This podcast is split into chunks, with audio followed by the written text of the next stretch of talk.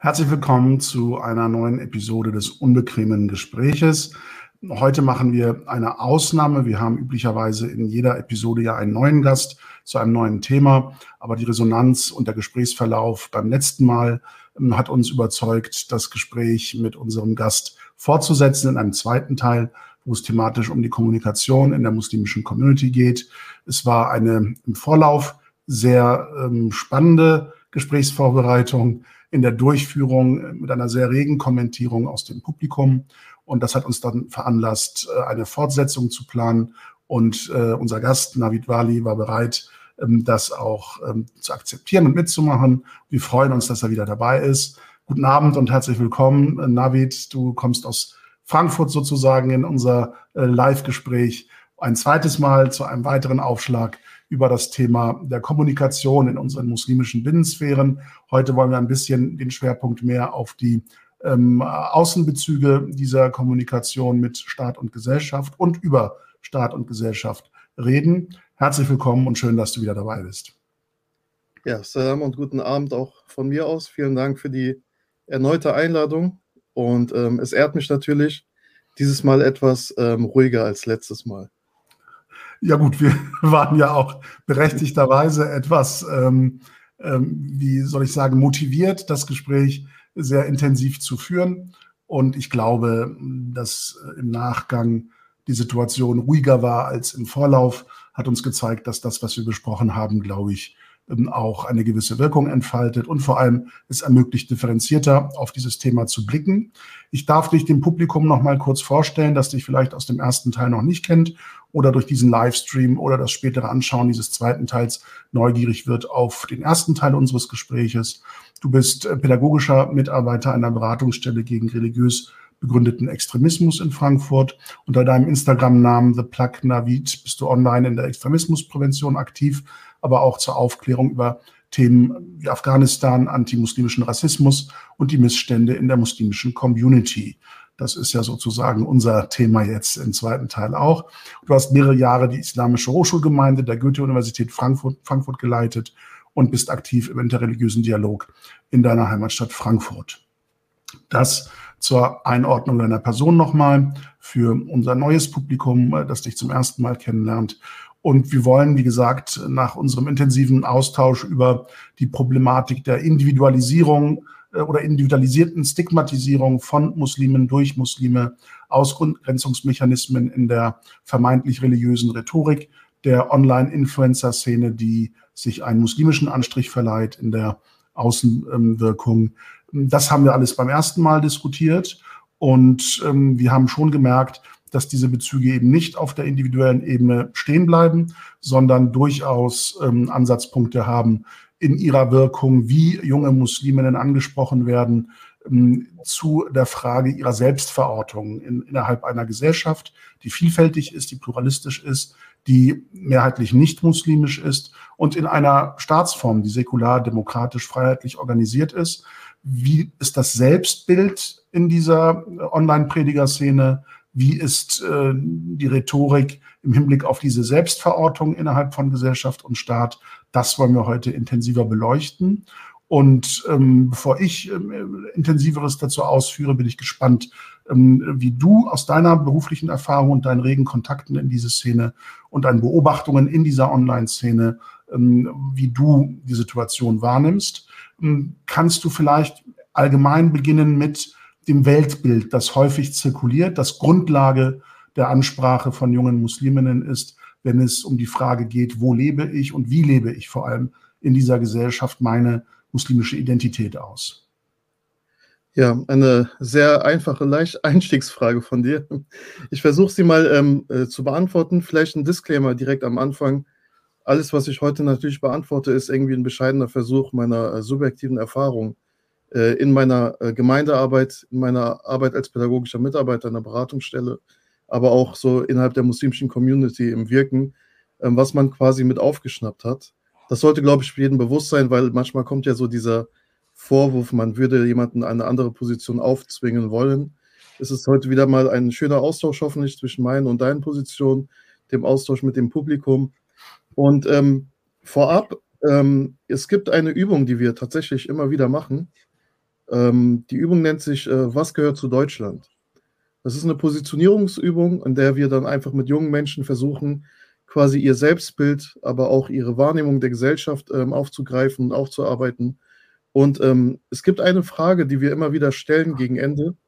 Und die Frage äh, lautet, bin ich ein wichtiger Teil der Gesellschaft? Und ähm, die Antworten fallen natürlich in einem geschützten Raum. Das heißt, wir sagen, ähm, alles, was in diesem Raum gesagt wird, bleibt auch erstmal hier, damit man eben keine, keine Angst vor einer Wertung hat oder vor einer ähm, irgendwie ähm, Ausgrenzung durch die eigene Aussage oder durch die eigene Positionierung. Weil häufig teilen uns die äh, jungen Musliminnen mit, dass sie, wenn sie aus ihrer Perspektive über Gesellschaft oder Demokratie sprechen, sehr schnell bevormundet werden vom Gegenüber. Sei es jetzt ähm, eine Lehrer, Lehrerin oder Lehrerinnen oder Sozialarbeiterinnen oder wie auch immer, ähm, pädagogische Kräfte, die man eben außerhalb seiner eigenen, seines eigenen Kreises verortet. Und die, die ähm, reflexartige Antwort ist oftmals, ich bin kein wichtiger Teil der Gesellschaft. Es ist schade, weil wir reden jetzt über Generationen, in der dritten, vierten, zum Teil fünften Generation sitzen da Menschen vor uns, die ihre sogenannten Heimatländer nur als Urlaubsland kennen, sich aber eher mit der Politik oder mit dem System vor Ort identifizieren können, wenn das noch gegeben ist, oder aber mit irgendwelchen ähm, theologischen oder vermeintlich theologisch konstruierten, konstruierten Muster, die dann eine Gesellschaftsform oder ein Ideal darstellen sollen. Durch irgendwelche Bewegungen oder Gruppierungen, über die wir ja, glaube ich, heute nochmal sprechen werden. Und ähm, ich frage mich natürlich immer wieder, wo, woher kommt dieser Reflex, direkt zu sagen, nein, Gesellschaft hier erstmal nein und Staat ist von Menschen irgendwie gemacht. Das sind immer so sehr, also man, man kann sie gar nicht greifen, die Aussagen, weil wenn man mal versuchen will, tiefer darauf einzugehen, fragt man sich, woher kommen diese Vorstellungen? Zu, einfach mal direkt zu behaupten, die Gesetze sind hier von den Menschen gemacht und von Menschen gemachte Gesetze, das ist doch wohl klar, das kannst du doch als jemand, der an Gott glaubt, das kannst du doch nicht annehmen. Und dann fallen dann so Schlagwörter, das sind jetzt mittlerweile so Kampf, Kampfbegriffe geworden, Demokratie, Säkularismus, säkularer Rechtsstaat, säkulare Verfassung, Grundgesetz. Und das sind alles so, man hat so eine Antipathie da, dazu entwickelt, obwohl man sich inhaltlich tatsächlich damit noch nie richtig auseinandergesetzt hat. Was bedeutet das alles? Man hat gar keine Vorstellung von diesem abstrakt wirkenden Konstrukten und hat aber auch keine konkreten Partizipationserfahrungen, um dann erklärbar, nachvollziehbar erklären zu können, warum hat man so eine Anti-Haltung dagegen. Und das ist natürlich ein sehr leicht gefundenes Fressen für, du nennst ja die, ähm, fand ich auch besser tatsächlich den Begriff muslimische Influencer, ich sage bewusst noch Prediger oder ähm, Plattformen, damit man eben noch einordnen kann, über wen wir sprechen. Aber ich finde tatsächlich den Begriff muslimische Influencer auch viel besser.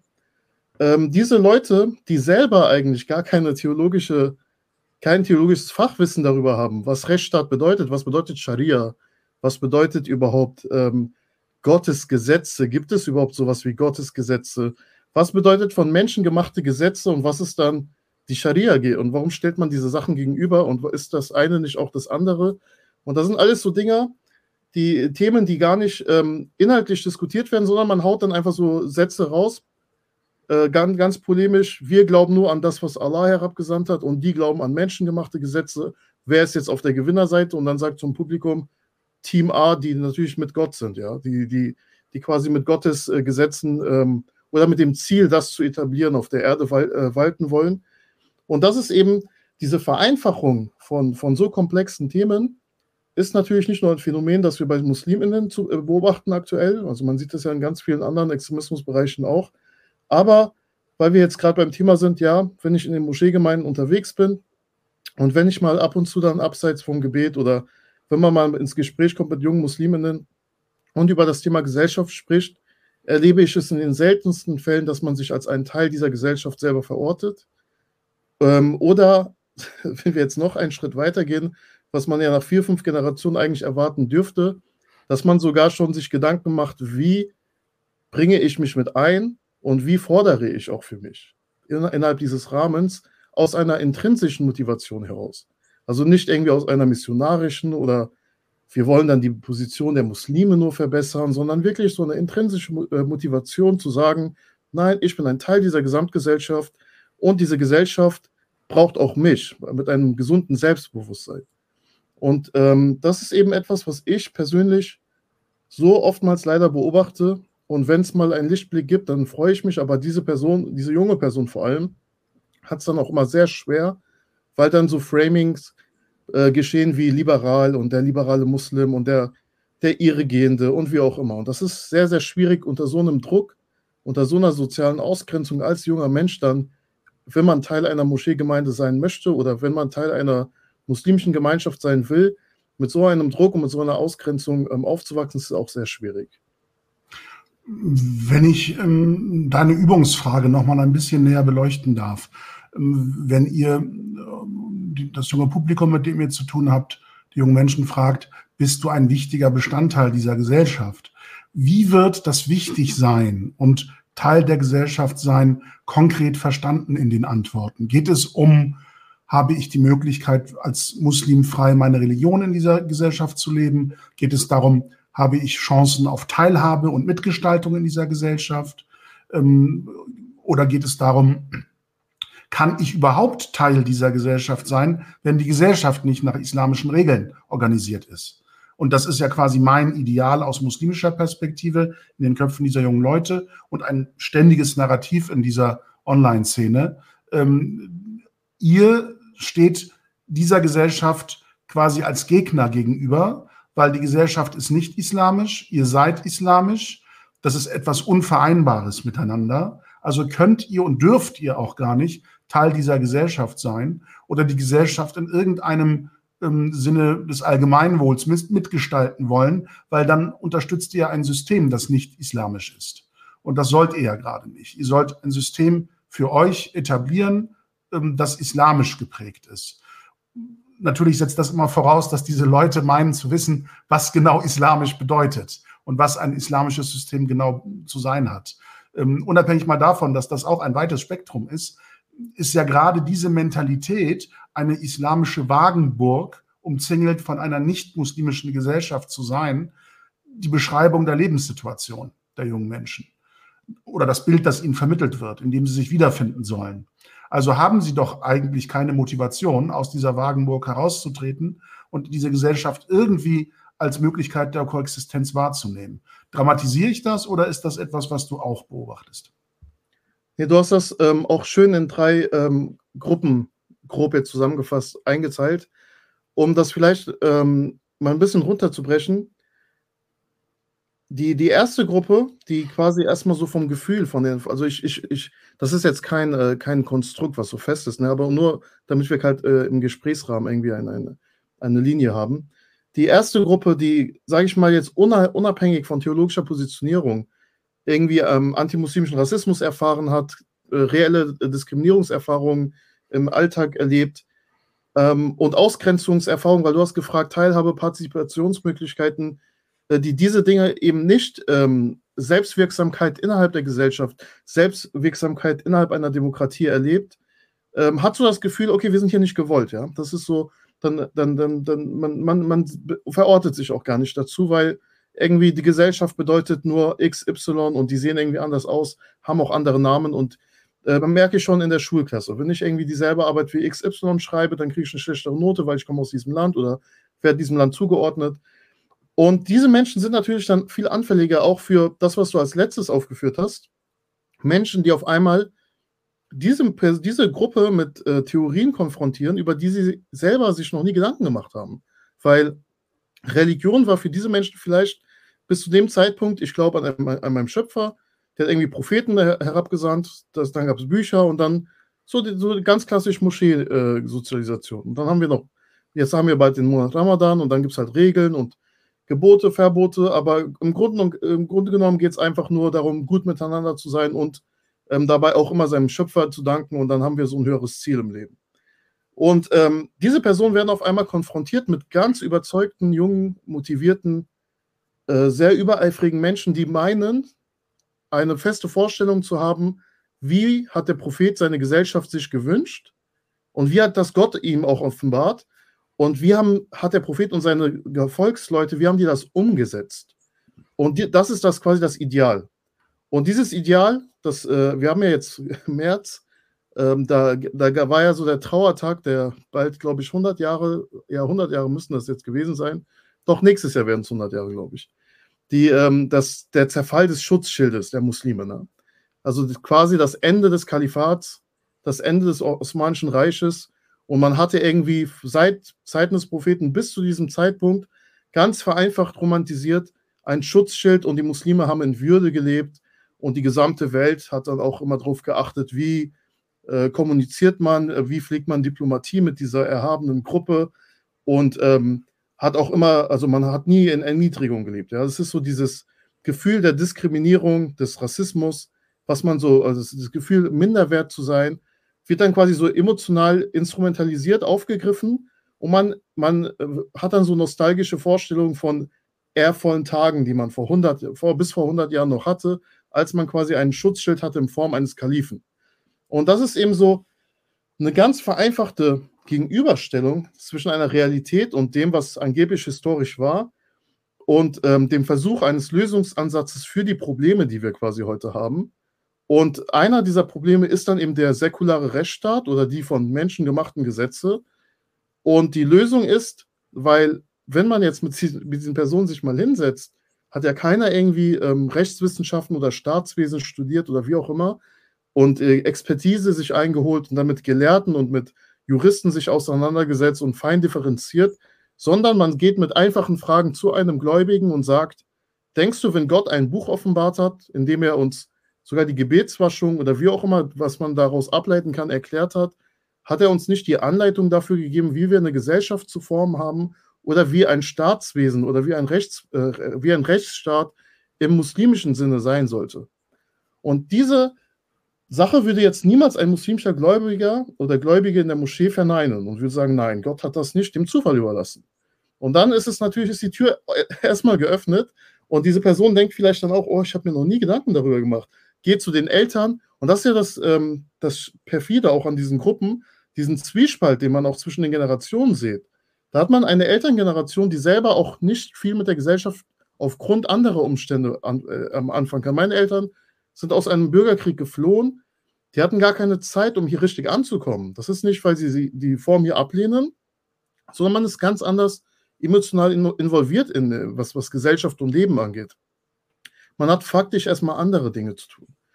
Und ähm, gehen, also dann gehe ich zum Beispiel zu, nach Hause und sage, Papa, Islam muss, also äh, im, im, im, Islam muss auch einen islamischen Staat geben. Und ich glaube, Murat, du kennst es ja, und die Elterngeneration, direkt so Augen sind offen, oh, diese Ideen kennen wir irgendwo aus den 60ern, aus den 50ern. Unsere Großväter haben uns schon davor gewarnt, da gab es so Leute wie Said Qutb und keine Ahnung wer und wie auch immer. Und was daraus alles entstanden ist, haben wir ja in der muslimischen, also in der jüngsten sogenannten, in den, in den sogenannten muslimischen Ländern ja gesehen, was da alles für Gruppierungen hervorgekommen sind.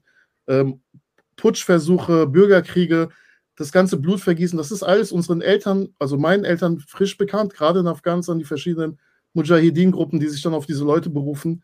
Und die sagen dann direkt: Stopp, bete deinen Schöpfer an, äh, folge deinem Propheten, aber hör auf über solche Sachen, die, die erstmal für dich als Jugendlicher, 15-, 16-Jähriger, die haben erstmal nichts mit dir zu tun, hör auf darüber, dir Gedanken zu machen. Und die Antwort solcher Gruppierungen, die haben ja, die sind ja auf alles vorbereitet. Ja, um den Propheten waren es auch nur junge Menschen am Anfang. Und diese, diese identitäre Herangehensweise, Religion zu verstehen und auf die Zielgruppe angepasst, immer wieder die Argumente zu finden, warum hier alles falsch ist, warum dieser Rechtsstaat eine Agenda hat, eine sogenannte Assimilationsagenda, Politik, wie auch immer. Das sind ja so diese Schlagwörter, die diese Gruppen gerne benutzen. Warum man Muslime unbedingt assimilieren möchte, damit sie dann am Ende irgendwie, keine Ahnung, ähm, Vorzeigemuslime werden dann ausgewählt und wir sind dann so die Leitfiguren. Und wir wollen eigentlich von diesem eigentlichen Ziel die Menschen abbringen, weil sonst würde sich ja das islamische Erwachen, das würde dann erfolgen und dann würde wieder dieser Anspruch ans Kalifat ähm, laut werden. Was wir ja durch diese ganze Koloniegeschichte, neu, neue Nationalstaaten, diese, und das ist alles so simplifiziert. Und, das, und diese, das, was ich jetzt alles genannt habe, werden die dann innerhalb von einer Stunde in einem Vortrag verpacken. Und dann kommt so ein ganz verwirrter junger Mensch raus und denkt sich, boah, ich, bevor ich gegen Gott bin, sage ich erstmal ja. Weil das andere ist irgendwie von Menschen gemacht und das ist von Gott. Also ist die Entscheidung eigentlich schon sehr einfach am Anfang. Ich sage erstmal zu dem anderen ja. Aber lieber Navid, äh, ich will dich jetzt nicht vor den Kopf stoßen. Mhm. Aber du musst dir jetzt vorstellen, wie ich aussehen könnte, nämlich mit einem viel längeren Rauschebart, die Oberlippe kürzer rasiert, Kopfbedeckung, so traditionelles Tuch und traditioneller Umhang. Ähm, also so, wie man eine schlechte Mohammed-Karikatur auf TikTok darstellen würde. So musst du dich mir jetzt mal vorstellen. Mein Auftreten. Und ich sage dir in diesem Auftreten, gerade dein Beispiel mit Afghanistan und der Flucht deiner Familie aus Afghanistan zeigt doch ganz deutlich, wie dieses kolonialistische Nation Building, das sich gegen islamische Ideen und Gefühle durchsetzen will, mit einem säkularen System, mit einem von Menschen geschaffenen System, das sich Demokratie schimpft, aber in Wirklichkeit die Muslime ja wegbringen will vom Islam, ähm, dass das nicht funktioniert hat. Die Muslime haben doch rebelliert in Afghanistan und jetzt herrscht dort eine Gruppe, die vorlebt, wie eine islamische Gesellschaft organisiert sein soll, nämlich nach dem Vorbild unseres Propheten, sallallahu alaihi wasallam. Äh, da muss ich jetzt noch eine kleine Klammer einziehen. Ich habe jetzt diesen Segensspruch wahrscheinlich wieder falsch ausgesprochen. Das war die einzige Kritik, die uns im Nachgang zu unserem Teil 1 erreicht hat, äh, dass ich ähm, eine Aussprache habe wie ein Allmann, als ob ein Allmann kein richtiger Muslim sein könnte, aber egal. Also eine Aussprache wie ein Allmann und ist trotzdem vage, über Islamthemen zu reden. Das zeigt nochmal deutlich, dass wir es mit einer Szene zu tun haben, für die Aussprache wichtiger ist als Aussage, Hülle und Form, Phonetik wichtiger ist als der Inhalt dessen, was man sagt. Auch das ist ja eine Methode, die man äh, wahrnehmen muss, wenn man mit dieser Szene zu tun hat. Aber kommen wir zurück zum Thema. Das Vorbild, das in Afghanistan jetzt hoffentlich eine, inshallah, eine islamische Gesellschaft etablieren soll, ist das unseres gesegneten Propheten, nämlich eines gütigen und weisen Alleinherrschers über eine muslimische Gesellschaft, in dem eben nicht von Menschen erdachten Gesetze das Miteinander regeln, sondern Gottes Gesetze. Und das ist doch das, was wir anstreben müssen als Muslime, um tatsächlich wieder in einer geordneten islamischen Gesellschaft leben zu können. Das ist das, was man hört, wenn man in diesen Szenen unterwegs ist als junger Mensch. Und das ist im Grunde ein Feld, auf dem eine positive Zuwendung zu dieser vielfältigen demokratischen Gesellschaft nicht entstehen, nicht gedeihen kann. Weil das im Grunde ein Weltbild ist, das von einem Ihr und Wir, von Gegnerschaft, von Kampf ähm, geprägt ist. Wie kommentierst du dieses Weltbild und diese Selbstverortung? Also ich, äh, zum, zu Beginn muss ich erstmal sagen, dass das Islamische Emirat, das sogenannte Islamische Emirat von Afghanistan, so, es wurde ja von der Republik zu einem Emirat quasi umgewälzt. Ähm, soll jetzt nicht heißen, dass die Republik, die 20 Jahre davor, die Korruption und das kennen wir alles, soll jetzt kein Ideal darstellen. Aber das, was es jetzt ist, ist soll ein abschreckendes Beispiel dafür sein, wie so eine Gesellschaft aussehen könnte, wenn diese Gruppierungen tatsächlich mal an, die, an der Macht wären. Ja. Es ist, ähm, also die, die, diese Bewegungen, egal wie sie auch heißen, Hizb Tahrir, ähm, auch, es gibt ja auch salafitische Bewegungen, die so einen, so einen islamischen Staat anstreben. Es gibt aber auch, äh, das ist dann eben die Taliban, äh, Menschen, die man, äh, die, die man die Maturidiyah oder die, die Hanifiten äh, zuordnet, also einer eine, eine eher traditionelleren Strömung, ähm, die aber auch eben diese Vorstellung eines, eines Staatswesens haben und ein, eine sehr mittelalterliche ähm, Umgangsform, wie man dann Exegese betreibt, und sie dann die heute, an die heutige Zeit irgendwie ähm, anpasst oder nicht anpasst, sondern umsetzt. Deswegen sieht man ja ähm, so, so, so, einen rückständigen, so eine rückständige Gesellschaftsform auf einmal vor Ort, wo es dann heißt, Frauen dürfen nicht zur Schule gehen und dann argumentiert man auch mit dem Propheten, ja. Das ist, das ist eben so, wie diese Gruppen vorgehen und das soll eben ein abschreckendes Beispiel dafür sein, wie so ein angestrebte, so eine angestrebte Form von Gesellschaft aussehen könnte. Wir, du hast, du hast so ein, so paar Schlagwörter genannt Und da fängt es schon an. Also diese Bewegungen leben ja davon, dass die Zielgruppe selber überhaupt keine Vorstellung haben, was das alles bedeutet, was du da sagst. Säkularität, Demokratie, Demokratie äh, Liberalismus, Pluralismus, ähm, die, die, die äh, Individualität, das wird so, das, das wird alles immer so gegenüber dem Islam gestellt. So als wäre der Islam quasi fest in, in, in der Vorstellung, wie sie sein soll, ganz fest und unveränderbar. Und dann sind das die ganzen Ideologien der Neuzeit, die quasi nur darauf aufgebaut sind, die Religion. Und dann denke ich mir manchmal, wie egozentrisch und wie narzisstisch kann so eine Gruppe sein, dass sie wirklich denkt, ein, ein Land wie Deutschland, knapp über 80 Millionen Menschen, und dann überlegt man sich, wie kann man jetzt den Muslimen, äh, die Muslime stoppen, weil sonst kommen die wieder in so glorreiche, glorreiche Zeiten wie beim Osmanischen Reich und dann stehen die wieder vor Wien und dann, puh, was machen wir dann, ja? Und das ist so dieses, äh, ich, ich, ich meine, man kennt ja die Vorträge, man sitzt dann da und dann laufen Anne-Sheets und so heroische Klänge und Khalid Ibn Walid und Salahuddin Ayubi und dann heißt das, wie die die Welt zum Zittern gebracht haben und irgendwie Schlachtzüge ohne Ende und man denkt sich irgendwie diese, okay, sehr romantisierte Darstellung von bestimmten Personen, aber diese Persönlichkeiten gab es historisch auch auf anderen Seiten auch. Äh, was, was, war dann Napoleon? War der auch ein Überleber? Warum durfte er dann irgendwie die halbe Welt noch mit erobern? Und was waren dann andere große Genghis Khan und keine Ahnung wer?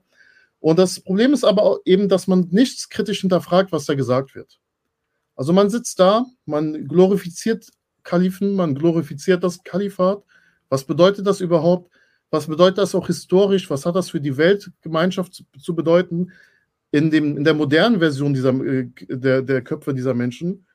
Weil wenn man jetzt nach tatsächlichen ähm, Lösungen fragt oder Umsetzungen, wie sieht das aus, dann versteht man auch, warum diese Bewegungen wie die Hizb ut-Tahrir, ähm, die in Deutschland halt unter dem Namen Realität Islam, Generation Islam, Muslim Interaktiv, die ganzen Seiten kennt man ja, auftreten ähm, was bedeutet das in der konkreten Umsetzung? Wie stellt ihr euch das überhaupt vor? Und dann versteht man, warum diese Gruppe oder diese Bewegung oder diese extre extremistische Bewegung in den meisten muslimischen Ländern verboten worden ist. Weil man eben einen ganz klaren Putsch anstrebt, der mit viel Blutvergießen äh, verbunden ist. Und darauf aufbauend, in der Hoffnung, dass eben Muslime, die empfänglich sind für solche Gedanken, weil sie denken, ja, auf der Erde muss man mit Gottes Gesetzen herrschen ähm, dass man danach diesem Putsch einen totalitär, total, totalitären, äh, ich habe jetzt so ein Sprachdings gehabt, ähm, ähm, Staat auf, einen, einen theokratischen Staat aufbaut, der, äh, der absolut totalitär ähm, herrscht, ja, der, der, der absolut, ähm, wo man so die naive Vorstellung hat, da ist so ein, so ein Universalgelehrter an der, an der, an der Spitze, der im, im, in der Rolle des Kalifen sowohl, also immer weiß, was Gott wollte, der Prophet wollte, eine genaue Vorstellung davon hat, wie es umgesetzt wurde damals und die Weisheit besitzt, es auch in dieser genauen Form heute angepasst, unverändert umzusetzen. Was bedeuten würde, dass man ja doch dann diese ganzen flachen und primitiven Gegenüberstellungen, die man ja sonst eigentlich eher so aus antimuslimischen Kreisen kennt, quasi Scharia oder Grundgesetz, dass es dann tatsächlich doch diese eine Scharia ja gibt, die quasi neben dem Koran anscheinend irgendwo offenbart worden ist. Wir beide haben es, glaube ich, bis heute noch nicht gefunden. Aber anscheinend gibt es dieses Sammelwerk oder dieses eine Buch, die Scharia, und da steht dann die Anleitung, wie so ein Rechtsstaat aussehen soll. Und da muss dann nur noch einer denken und vielleicht seine Auserwählten und der Rest ist dann ein Unterstützer und, und symbolisch jetzt äh, nimmt dann die kleinen Steine vom Weg und das ist dann die einfachste Arbeit, die dann so ein kleiner Anhänger auch mit, ähm, wie, mitwir wie er mitwirken kann. Und das ist eben so, also ich glaube einfach, dass diese Strömungen davon leben, dass man zum einen gar kein Interesse mehr hat, ähm, sich wirklich intrinsisch motiviert Gedanken zu machen, was bedeutet für mich das Leben hier in Deutschland? Was bedeutet diese Rechtsstaatsform hier für mich? Und äh, warum sollte ich jetzt die Motivation haben, da irgendwie Überzeugung reinzustecken, um um zu erfahren, um, zu, um, um Selbstwirksamkeit zu erleben in diesem Rechtsstaat. Also gehe ich lieber auf die andere Seite, die mit Gott ist, und das ist dann die einfachere Lösung in dem Moment. Ja gut, ähm, die Behauptung, man sei auf der Seite des Islam und damit auf der Seite der Wahrheit und, und des Richtigen und des Vollkommenen, äh, ist ja im Grunde eine Projektion all dessen, was man gut findet an der Religion, auf sich selbst. Also die Eigenschaften der Religion, die man gut findet, sollen plötzlich die Eigenschaften der Person sein, die sich zu diesem Glauben bekennen. Dass das schon historisch nicht funktioniert hat, zeigen ja die ganzen Nachfolgezwistigkeiten nach dem Tode des Propheten. Wer soll jetzt diese Stammesgesellschaft anführen? Also wir reden ja nicht von ein, einer äh, millionenstarken Gruppe oder Hunderttausende fassenden Bevölkerung, sondern das war eine sehr übersichtliche Stammesgesellschaft in der Anfangsphase, in der vielleicht eine Vorstellung von Einheit und von alle empfinden das Gleiche, alle denken das Gleiche, alle wollen die gleichen Regeln, noch eher realistische Vorstellung war, als es in einer großen Bevölkerung jemals der Fall sein kann. Und dass das schon damals nicht funktioniert hat in dieser übersichtlichen kleinen Gruppe, zeigen uns ja gerade die Nachfolgekämpfe, ähm, wo Kalifen umgebracht worden sind von Muslimen, wo Verwandte des Propheten umgebracht worden sind von anderen Muslimen. Also, dass eine idealisierte Form von einheitlicher äh, Ein-Mann-Staatenregelung sozusagen das Ideal finden lässt, die Muslime, ist schon mal eine historisch widersprüchliche Vorstellung. Und die Situation ähm, sozusagen ähm, zu definieren, das Zusammenleben soll nur durch göttliche Regeln gestaltet werden, ist ja schon eine Prämisse, die im spätestens im 11., 12., 13. Jahrhundert schon hinterfragt worden ist von vielen klassischen Gelehrten, weil sie sich die Frage gestellt haben im Zuge der muslimischen Expansion auf der arabischen Halbinsel, dann in Nordafrika, dann in Andalusien.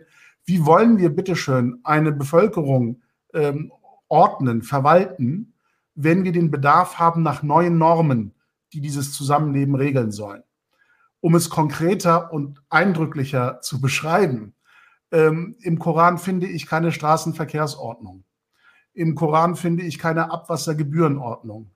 Ähm, in Prophetenzitaten finde ich ähm, keine Datenschutzrichtlinien oder irgendwelche Regelungen, wie elektronische Medien Sicherheit dem Nutzer vermitteln sollen und die Daten geschützt werden und ähnliches. Also moderne Bedarfe, zeitgenössische Bedarfe, die geregelt werden müssen im Zusammenleben, ähm, kann ich nicht ausschließlich mit dem Rückgriff auf eine göttliche Offenbarungsschrift, die unter anderen historischen Bedingungen offenbart worden ist und andere Adressaten zum Ziel hatte, kann ich nicht quasi als allgemeine Grundlage meines heutigen Handelns nehmen.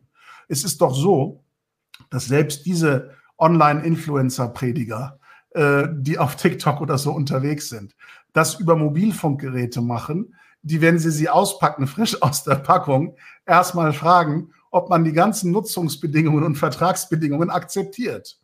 Also auch da hast du doch von Menschen gemachte Regeln und Normen, die das Nutzerverhalten, das Zusammenleben mit diesen Geräten und anderen Menschen, die diese Geräte benutzen, regeln sollen. Da ist plötzlich überhaupt kein Problem, ein solches System in Anführungsstrichen zu unterstützen und auch eine App zu benutzen wie TikTok, die quasi in China hergestellt worden ist und immer noch aus China betrieben wird, wo man gleichzeitig auf den Missstand zurecht schimpft, dass uigurische Muslime unterdrückt werden, aber dass man dieses System dann plötzlich mit solchen Daten und Nutzungsverhalten äh, füttert und, und unterstützt, ist plötzlich wieder kein Problem. Also ständig diese doppelten Maßstäbe, was quasi authentisch islamisch sein soll, was plötzlich ein Störfaktor ist und wo man sich plötzlich gar nicht mehr stört. Und sozusagen die Beteiligung an Wahlen soll unislamisch und verboten sein, ähm, weil dort im Parlament Gesetze gemacht werden, die eben von Menschen rational erdacht werden und sich nicht auf ähm, göttliche Gesetze berufen. Aber das setzt ja wiederum voraus, also die Annahme, man dürfe nur das eine haben, also von Gott gemachte Gesetze als Regelungstatbestand für das Zusammenleben einer Gesellschaft, setzt ja die Vorstellung voraus, alle Menschen in der Gesellschaft wollen nach diesen gleichen Regeln leben. Was mache ich denn mit Menschen, die keine Muslime sind? Wie lebe ich mit denen zusammen?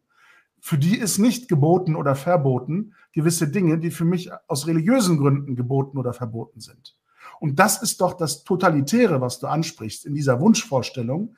Man will in eine Gesellschaft hinein, in der das, was für mich als Muslim verbindlich ist, geregelte Norm ist, verbindlich sein soll für alle. Wenn ich sage, eine muslimische Frau soll Kopftuch tragen, sollen das alle muslimische Frauen ausnahmslos. Keine soll frei entscheiden dürfen, das nicht zu wollen. Und selbst die nicht muslimischen Frauen sollen, wenn sie mein Land besuchen, ein Kopftuch tragen. Alle Menschen sollen an das Gleiche glauben. Alle Menschen sollen die gleichen Regeln für richtig halten. Und das ist doch letzten Endes ausgehend von der Vorstellung, ein weiser, gütiger Herrscher bestimmt, was islamische Regel ist oder nicht.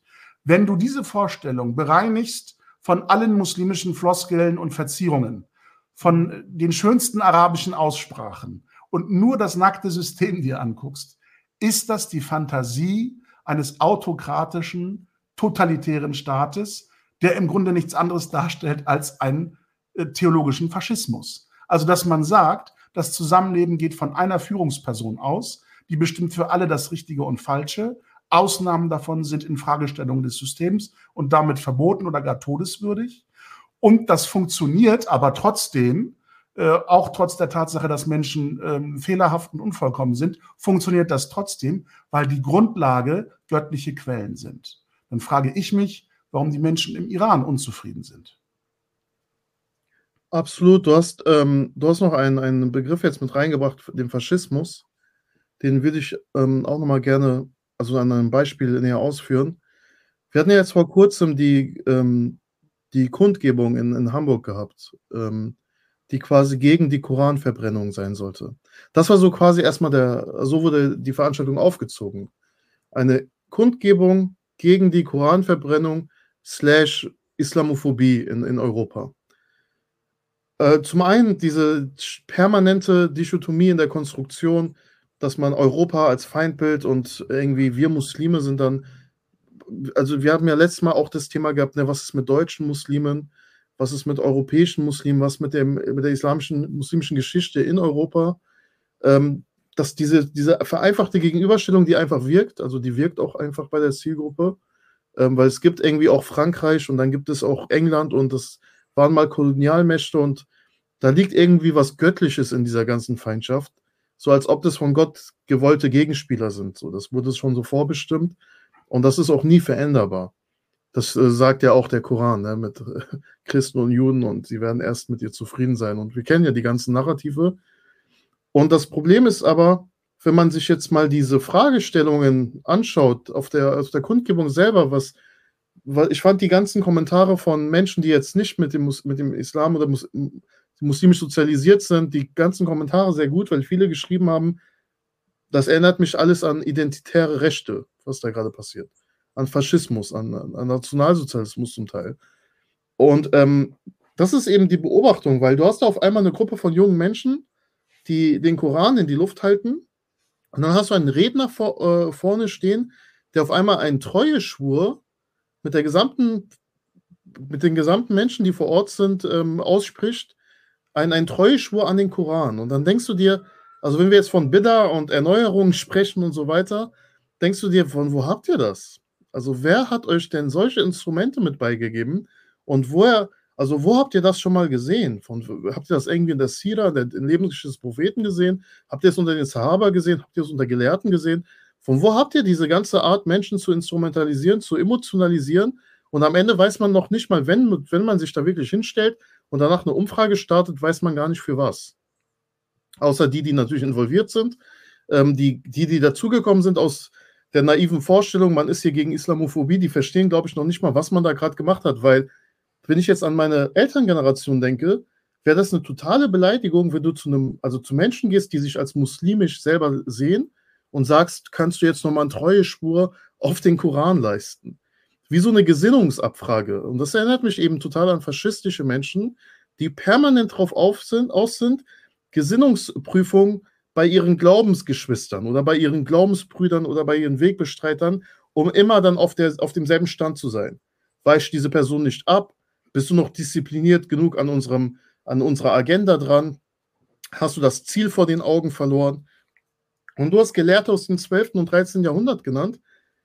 Wenn man das mit ihren Gedanken gegenüberstellt, und da waren Gelehrte, große Gelehrte dabei, die darauf, davon gesprochen haben, dass das Ziel eines, und damals war eben, waren es halt eben dementsprechende Regierungsformen, aber das Ziel eines Regierenden sollte es sein, dass die persönliche maximale Entfaltung auf, auf, auf einer individuellen Ebene des, der Bürgerin oder des Bürgers geschützt ist, dann ist es ein besonders weiser oder kluger äh, äh, Regierender. Also das heißt, die, die, die Ziele der sogenannten Scharia sollte es sein, dass die persönliche Freiheit geschützt ist. Und dieser Individualismus, der ja heutzutage so negativ betrachtet wird und wo ich mir dann denke, diese, diese imaginäre Homogenisierung der Sahaba und also der Gefolgsleuten des Propheten, der Propheten selber in ihren einzelnen Biografien, diese, dieser Versuch der Homogenisierung ist einfach etwas Gekünsteltes und es ist auch überhaupt nicht das Ziel einer Religion, dass wir so ein Haufen gleichgesinnter Gläubiger sind, die dann einfach lauthals, und das ist eben, dass du auch immer schön als Hooligan-Verhalten beschreibst, etwas so Schönes wie den Takbir, der auf so vielen, in so vielen anderen Momenten ganz wunderschöne Emotionen auch zum Ausdruck bringt, eine, eine sehr schöne Tiefe hat, zu so einem primitiven Schlachtruf ähm, instrumentalisiert, um dann mitten im Steindamm in Hamburg, im Zentrum einer, einer Großstadt, einer sehr pluralistischen Großstadt, ja, die eigentlich eine, ein, ein starker Vorreiter ist in, in, im Vergleich zu anderen Großstädten, dann aber sich in die Mitte des, der, der Stadt stellt, von, dem, von, den, äh, Versammlung, von der Versammlungsfreiheit auch Gebrauch macht, um dann so einen Takbir-Schlachtruf da, äh, in, in, in, Szene zu setzen, damit die anderen Menschen denken, boah, das ist aber jetzt hier, jetzt habt ihr quasi mich, mir Angst gemacht. Ja. Und natürlich verschreckt das die Menschen.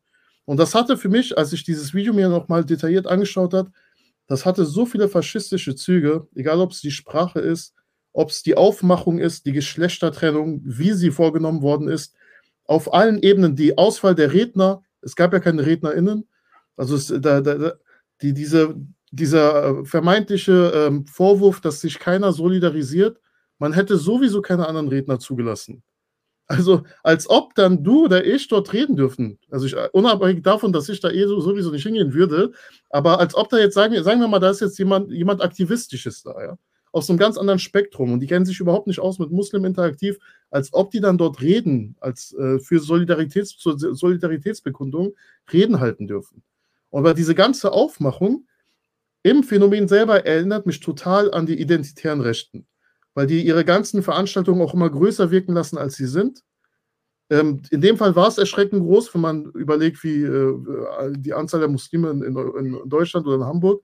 Aber trotzdem hat man das alles natürlich bewusst propagandistisch in Szene gesetzt, was da passiert ist. Um ähm, Missverständnisse auszuschließen. Ich bin sonst in Debatten ähm, immer vorsichtig, wenn es um NS-Vergleiche, Hitler-Vergleiche und sowas geht.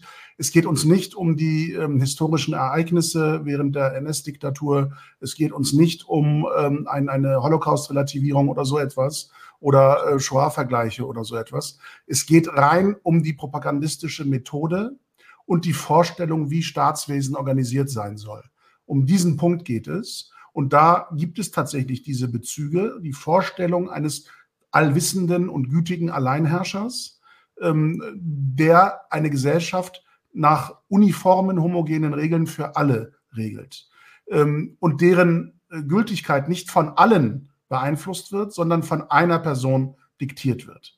Darum geht es. Und vor allem die Methode und, und äh, die ähm, Inszenierung, die du angesprochen hast in Hamburg. Ich habe mir heute, um wirklich keinen Fehler zu machen in der Einschätzung und mich nochmal zu vergewissern, ob diese Wahrnehmung immer noch Bestand hat, wenn ich mit einem gewissen zeitlichen Ab Stand auf diese Veranstaltung schaue. Ich habe mir die YouTube-Videos nochmal angeschaut ähm, zu dieser Kundgebung, die ja im Nachgang dieser Koranverbrennungsaktion in, in, in Schweden, glaube ich, ähm, war das, in Skandinavien, einem der skandinavischen Länder, ähm, äh, inszeniert worden ist, um deutlich zu machen, das ist unsere rote Linie, wir verteidigen den Koran und so weiter, als ob Gott es nötig hätte, seine Schöpfung durch äh, äh weltliche Instrumente zu schützen. Ähm, was auf, auch, auch da habe ich immer Probleme ähm, mit dem Selbstverständnis von Religion und religiösen ähm, Elementen. Ähm, ne? Also du bist Muslim und, sag, und, und, glaubst daran, dass Gott in alle Ewigkeit seine Schöpfung erhält, auch die Offenbarung wirksam erhält. Das ist ja ein Kern unserer Über Glaubensüberzeugung. Und dann glaubst du aber trotzdem mit Kundgebungen und Ähnlichem ähm, das verteidigen zu müssen. Warum? Weil du Gott Unwirksamkeit oder Schwäche unterstellst im Schutz seiner Schöpfung, seiner Offenbarung. Ich verstehe das alles nicht. Aber unabhängig davon, die Inszenierung wenn du den Ton ausschaltest, das habe ich extra gemacht. Ich habe minutenlang dieses Video ohne Ton angeschaut. Alleine die Gestik ähm, ist Mussolini, ist Goebbels, ist, ist Hitler im Sportpalast und solche Geschichten. Ja, alleine die Gestik, die Mimik. Es geht nicht darum, durch Schönheit zu überzeugen, durch Barmherzigkeit einzuladen. Es geht um eine einzige Emotion, Wut. Wut soll ausgelöst werden in der Gruppe, die man adressiert. Und mit, wie gesagt, einem äh, Tekbir, zu dem ja auch schon brüllend, schreiend aufgerufen wird. Und diese Wut in diesem Schrei und diese Entrüstung wird dann gespiegelt durch die Masse. Ich habe meinen Tekbir kennengelernt als kleiner Junge im Feiertagsgebet, äh, als die Gemeinde dann ähm, diese Tekbir melodisch rezitiert. Und etwas, was eben als schöner Klang sozusagen den Gebetsraum umhüllt und alle, die dort präsent sind, anwesend sind, sozusagen vereint zu einem Chor. Das habe ich erlebt als eine Schönheit meines Glaubens. Aber an einem gebrüllten Fankurven-Hooligan-Slogan äh, nach dieser Art Tekbir, ich glaube, es geht eben nicht darum, Menschen zu dieser Schönheit einzuladen, sondern Menschen abzuschrecken, äh, und zu sagen, wir sind wütend und wir sind zu allem bereit, um das auch notwendigerweise gewaltsam zu verteidigen, wogegen ihr seid, wovon ihr uns abbringen wollt. Das ist der Mindset, das ist der Stil, das ist die Inszenierung. Und ich vermisse darin auch nur einen homöopathischen Anteil an islamischer Tugend. Das ist absolut weltlich, das ist Dunja, um es mal mit der Rhetorik dieser Szene zu sagen. Da ist nichts in Bezug auf Schönheit oder Gott. Egal wie sehr die Aussprache authentisch klingt, egal wie die Floskeln äh, arabisch oder muslimisch verziert sind, der Kern der Botschaft und der Aussage ist ganz furchtbar. Und jetzt äh, will ich gerne einen Kommentar äh, mit reinbringen, äh, weil unser lilaner Freund oder die Freundin, ich weiß nicht, ich kann den Namen jetzt nicht nach männlich oder weiblich unterscheiden, aber Purple scheint ja ganz wichtig zu sein am Anfang, ähm, stört sich an unserer Kategorisierung und verwendet, es tut mir leid, ob du dieser Szene zuzurechnen bist oder nicht, lieber Purple, äh, weiß ich nicht, ich unterstelle das nicht. Ich stelle nur fest, deine Methode gleicht dieser Szene, nämlich Dinge zu widerlegen, die wir gar nicht behauptet haben. Keiner von uns beiden hat behauptet, die Kalifen und unser äh, Prophet seien totalitäre Faschisten gewesen. Wir beziehen uns auf die heutigen Ansprüche, eine Herrschaft, eine weltliche Herrschaft äh, etablieren zu wollen, die einen Führerkult pflegt, die von einer Ein-Personen-Lenkung sozusagen sich Segen verspricht. Dass der Prophet eine Ausnahme in der Menschheitsgeschichte für uns war, ähm, blendest du komplett aus, indem du ihn jetzt vergleichst mit den Führungspersonen und den politischen, ideologischen Konstruktionen, die wir kritisieren. Also das finde ich schon mal sehr problematisch, dass du eine Analogie herstellst, die wir gar nicht behauptet haben. Und vor allem, es geht nicht darum, ähm, eine Stammesgesellschaft von wenigen 20, 30 Leuten, die die Urgemeinde war, lass es von mir aus über 100 gewesen sein oder 200 gewesen sein, wenn man sich in diesen blumigen Szenen äh, oder in diesen Milieus die ähm, Uhud-Schlacht oder die Badr-Schlacht vorstellt, haben die Leute immer eine unausgesprochene Fantasie, als ob da Bataillone und, und äh, Heere von tausenden Leuten aufeinander prallen. Das waren vielleicht 60, 70 Leute auf beiden Seiten. Lass es von mir aus 120 gewesen sein. Aber das war eine übersichtliche Gruppe, die in einer für uns historischen Ausnahmesituation, von der wir ja selber glauben, dass sie das Siegel der Abschluss göttlicher Offenbarung ist, dass sie sich also nicht wiederholen wird, eine Offenbarungsgeschichte durch eine prophetische Figur. Und selbst der, lieber Purple, um es mit den Instrumenten dieser Szene nochmal zu verdeutlichen, selbst der wird angesprochen im Koran, wenn er nämlich nach der Hijra seine Funktion als Richter in Medina wahrnimmt, wo er von unterschiedlichsten Menschen angesprochen wird, weil man in ihm eine sehr vertrauenswürdige, weise Persönlichkeit wahrnimmt, die Recht sprechen soll, wenn es Streitigkeiten in der Nachbarschaft gibt, wo er also quasi wie ein Richter fungiert. Selbst in diesem Kontext gibt es Offenbarungsverse, wo es heißt, richte nach dem, was auf sie herabgesandt worden ist. Also nicht alle nach muslimischen Regeln beurteilen und richten, sondern wenn Juden zu dir kommen mit einer Streitigkeit, wenn Christen mit einer Streitigkeit zu dir kommen, halte dich an deren Offenbarungsschriften, weil es dort Gebote und Verbote gibt, die es möglicherweise in der damaligen Offenbarungs, äh, in dem Offenbarungsumfang, der ja noch nicht abgeschlossen war, noch nicht gibt. Also selbst damals wird differenziert, äh, dass nicht eine Regel allen gegenüber Geltung entfalten soll. Also selbst wenn du in dem historischen Kontext das einordnest, ähm, kommst du nicht zu dem Ergebnis, das du uns versuchst hier zu unterstellen. Jetzt äh, sehe ich gerade eine weitere Einblendung. Ich schaue mir das nochmal kurz an. Wenn du erlaubst, zu diesem Kommentar noch was zu sagen. Ähm, jetzt, ich, du, du, hast gleich die Gelegenheit, ich blende das nur ein, weil das jetzt ein bisschen in die Rabulistik geht, lieber genau. Paul. Ne? Also wir, wir, können diese äh, Einzelbeispiele und hypothetischen historischen Entwicklungen bis zum St. Nimmerleinstag vorantreiben. Es geht dir, glaube ich, nicht um eine inhaltliche Auseinandersetzung an der Stelle. Ähm, das Kalifat, wenn du das idealisierst, möchte ich nur daran erinnern, wie das Kalifat abgeschafft worden ist. Nach welcher Erfahrung? Ich bin da vielleicht aufgrund meiner türkeistämmigen Herkunft ein bisschen einem Bias unterstellt, einer Verzerrung unterstellt.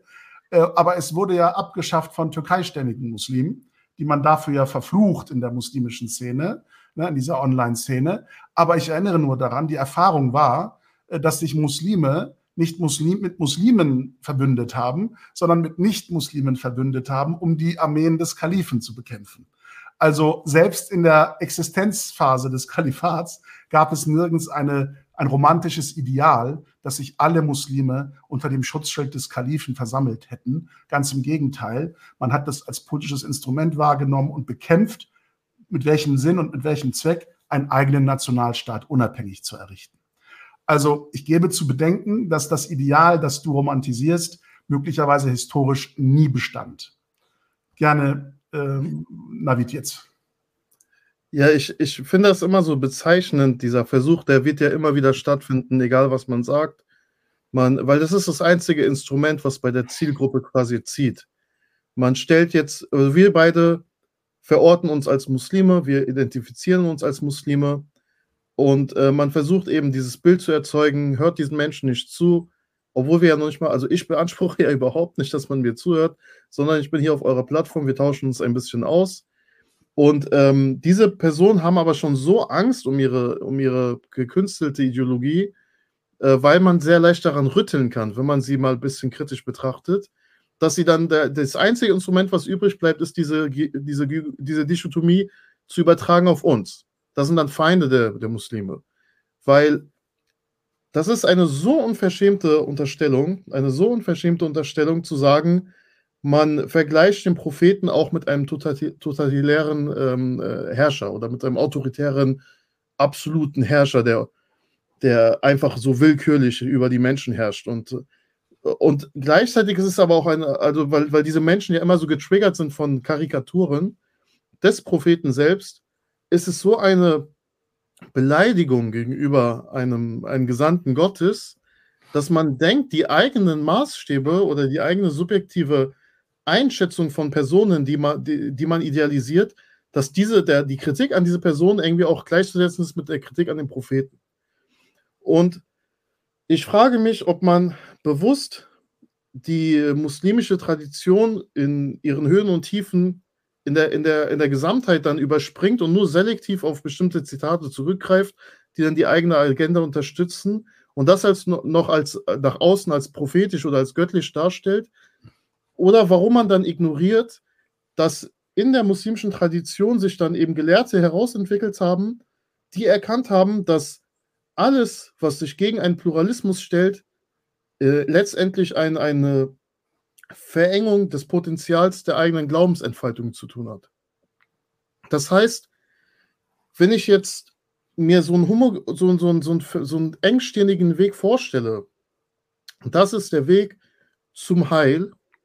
Und das als Heilsweg verkaufe, dann ist das nichts anderes als das, was der Shaitan, und tut mir leid, dass ich jetzt auch in diesen Worten falle, ja, es ist nichts anderes als das, was der Shaitan auch den Menschen die ganze Zeit verspricht, ja komm, ich äh, zeige dir den Weg auch raus und diese Menschen machen das nur in einem anderen Duktus und jede selbstkritische Haltung, jede äh, jedes sich selbst hinterfragen oder das Hinterfragen des eigenen Weges, weil keiner hinterfragt. Also ich habe es noch nie mitbekommen, dass, dass, dass Muslime, wenn wir jetzt von der Realität sprechen, Gott hinterfragen, ja.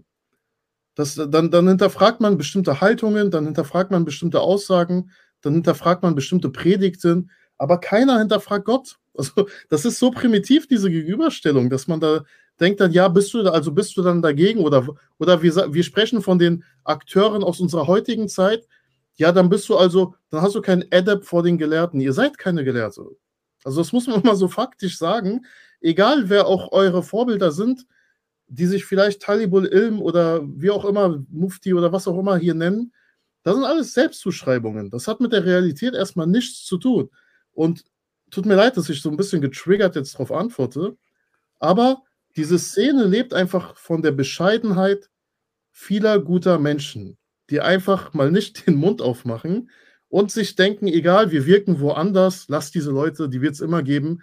Aber jemand, also ich, ich finde, weil das Ausmaß jetzt nicht mehr zu vergleichen ist wie vor 20 Jahren, als das offline stattgefunden hat, das Ausmaß mittlerweile so groß geworden ist, durch diese sozialen Netzwerke, durch, das, durch die Selbstinszenierung im, im, in einem guten Licht, was dann einen großen Schatten wirft, dieses, dieses äh, 200.000 Followerschaft, 300.000 Followerschaft bestimmter muslimischer Influencer, bestimmter Plattformen, hat diesen Menschen das Gefühl gegeben, so überheblich zu werden und zu denken, wir sind auf Gottes, Gottes Mission, weil diese Menschen in meinen Augen alles immer so oberflächlich ähm, abwiegen und dann sichtbare Dinge für sich messen, weil man meiner Überzeugung nach überhaupt nicht nach Kenntnis und nach, ähm, nach Selbstwirksamkeit innerhalb der Religion trachtet dass man mal sagt, das, was ich da von mir gebe, habe ich das überhaupt mal selbst durchgelebt und verspürt? Und warum kann ich gleichzeitig, wenn ich nichts verspüre, wenn ich nichts Göttliches auf diesem Weg spüre, wa warum kann ich mir es anmaßen, anderen Menschen erstens den Heilsweg zu versprechen, gleichzeitig aber auch jede Person, die kritisch mir gegenüber auftritt, als ein Feind oder als ein Gegner Gottes darzustellen? Und wenn man also wenn man dahinter, also wenn man darin nicht, und das sieht man ja in solchen Kommentaren immer wieder, wenn man darin nicht versteht, worin die Problematik liegt, dann, dann verstehe ich auch nicht, was man da noch erklären muss. Ja. Nein, ich, ich finde es symptomatisch, dass äh, unser lieber Freund quasi mit dieser, ähm, mit drei Fragezeichen versehen, ähm, die Schlussfolgerung aus unseren Worten vermeintlich zieht. Es gäbe bei uns kein Ideal ich muss äh, eine äh, tiefe Wahrheit ganz gelassen an dieser Stelle nochmal aussprechen. Kein Mensch ist ideal oder kann das Ideale sagen oder verkörpern. Also wenn man den Islam ernst nimmt an der Stelle als Muslim, dann sollte man sich äh, mit großer Demut und Bescheidenheit jedes Mal vor Augen führen, dass kein Mensch vollkommen ist. Also kein Mensch von sich behaupten kann, das Ideal zu vertreten. Selbst wenn er glaubt, authentische muslimische Positionen zu erläutern, ist das immer sein Verständnis mit seinem Verstand limitierte Kenntnis des Islam und nicht die Vollkommenheit der offenbarten Religion. Und deshalb steht doch überall im Koran an vielen, vielen Versen, er wird euch der einst im Jenseits darüber kundtun, worüber ihr uneins seid. Dann erst wird er euch zeigen, was das Richtige und das Falsche ist. Du kannst von dir in deiner weltlichen Welt, lieber Purple, hier im Diesseits, nicht beanspruchen, selbst schon gar nicht, oder dass irgendein anderer das Ideal, das muslimische Ideal formuliert. Das ist immer der aktuelle Irrtum, der aktuelle Stand des eigenen Irrtums, den wir anderen erzählen. Und diese Bescheidenheit vermisse ich in der Online-Influencer-Szene die ja interessanterweise nicht das praktiziert, was ihre häufig zitierten Vorbilder in Afghanistan jetzt gerade praktizieren. Die nehmen nämlich den Leuten den kleinen Shaitan, wie sie es nennen, aus den Händen. Da werden die Handys jetzt einkassiert und vernichtet, weil man sagt, das ist ein Werkzeug, mit dem nur Teufelszeug in eure Augen und eure Hirne kommt. Also sammeln Aber wir das alles ein und zerstören das. Ich weiß nicht, ob das jetzt auch noch irgendwo hanefitisch begründet wird in dieser Influencer-Szene und ob wir damit rechnen müssen, dass bald alle diese Online-Prediger-Figuren ihre Handys zerstören und abgeben. Diese ganzen Regelungen und Vorgaben gelten aber auch nur für eine bestimmte Gruppe. Also in Afghanistan ist das zum Beispiel so, dass da werden auch ganz unverschämte Antworten dann gegeben, wenn dann die Taliban-Elite gefragt wird, wie kommt es dann, dass eure Töchter in Doha und in anderen äh, arabischen äh, Ländern oder in Pakistan oder auch zum Teil sogar im Iran, was ein bisschen strange ist von, von, von der, von der ähm, Ausrichtung. Äh, wie kommt es, dass die dann in diesen Ländern alle äh, eine sehr elitäre Bildung genießen und auch zu Schulen gehen dürfen, später sogar studieren dürfen, aber in Afghanistan selber gibt es dann so ein pauschales Verbot.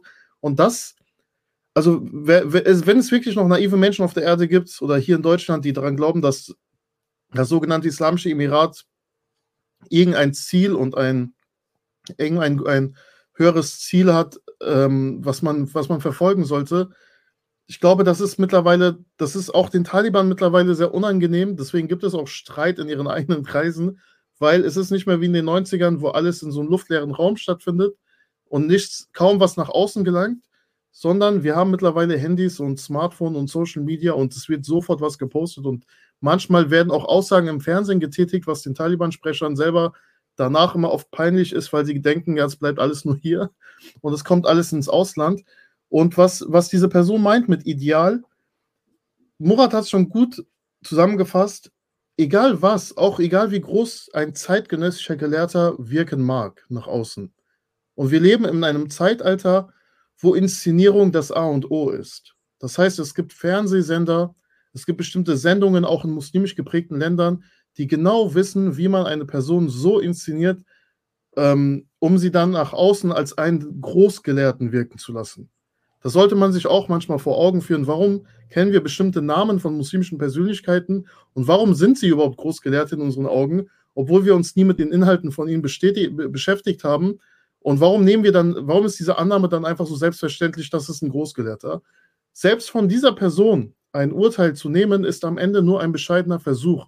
Das heißt jetzt nicht, jeder soll leben, wie er mag oder wie auch immer, das wird ja dann einem immer ähm, vor, äh, vorgeworfen. Das heißt einfach, Du darfst deine eigene, deine, deine eigene äh, Verantwortung nicht einfach an Personen abgeben und sagen, ja, ich habe dieser Person gefolgt und diese Person äh, stellt für mich den Propheten dar und idealisierst dann einen Menschen und denkst dann, das ist dann der Weg zu einem, das ist dann der erstrebenswerte Weg. Und das ist eben auch was, was viele muslimische Gelehrte im, im, im Laufe der Jahrhunderte wieder kritisiert haben an sogenannten Rechtsgelehrten, die sich dann irgendwann nicht nur angemaßt haben, Rechtsurteile auf Gottes Basis, auf, äh, auf, auf göttliche Quellen zu fällen, sondern dann kam ja irgendwann so ein Step dazu, die moralische Bewertung von anderen Menschen. Weil ich habe dir jetzt gesagt, was Halal und Haram ist, und wenn du es nicht einhältst, dann bist du nicht mehr so fromm, wie man eigentlich sein sollte. Und diese Neubewertung dieser Kategorien, die es zu Lebzeiten des Propheten nicht gab, da hat nie ein Zahaber zum anderen gesagt, ey, der ist weniger fromm als ich. Wenn sowas mal passiert ist, wurde direkt getadelt. Da wurde nicht gesagt, ich kann in dem Herzen dieser Menschen sehen und der Prophet hat irgendwie, ja, weil, weil ich XY versprochen habe, er kommt ins Paradies, darf er jetzt denken, er ist besser? Das hat doch gar nicht stattgefunden. Und jetzt leben wir in so einer Zeit, wo, wenn, wie du hast es schön gesagt, wenn Murat jetzt so einen langen Bart hätte und irgendwie eine andere Kleidung, dann wird man dich ganz anders wahrnehmen. Und diese Oberflächlichkeit ist nicht von dem, was ich unter der Religion verstehe.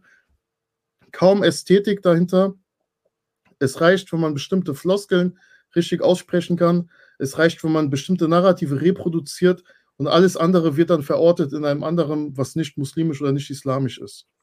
Wenn wir nochmal intensiver das Thema beleuchten mit äh, dem Verhältnis äh, der Rhetorik in dieser Szene zu ähm, kollektivem Zusammenleben, Gesellschaft und Staat. Was mir auffällt, ist, dass ähm, die Begründung dessen, was islamische Gesellschaft sein soll und warum es bislang noch nicht richtig funktioniert hat, sehr stark ähm, den Begründungsnarrativen atheistischer Staatsideologien gleicht, also gottloser Staatsideologien gleicht.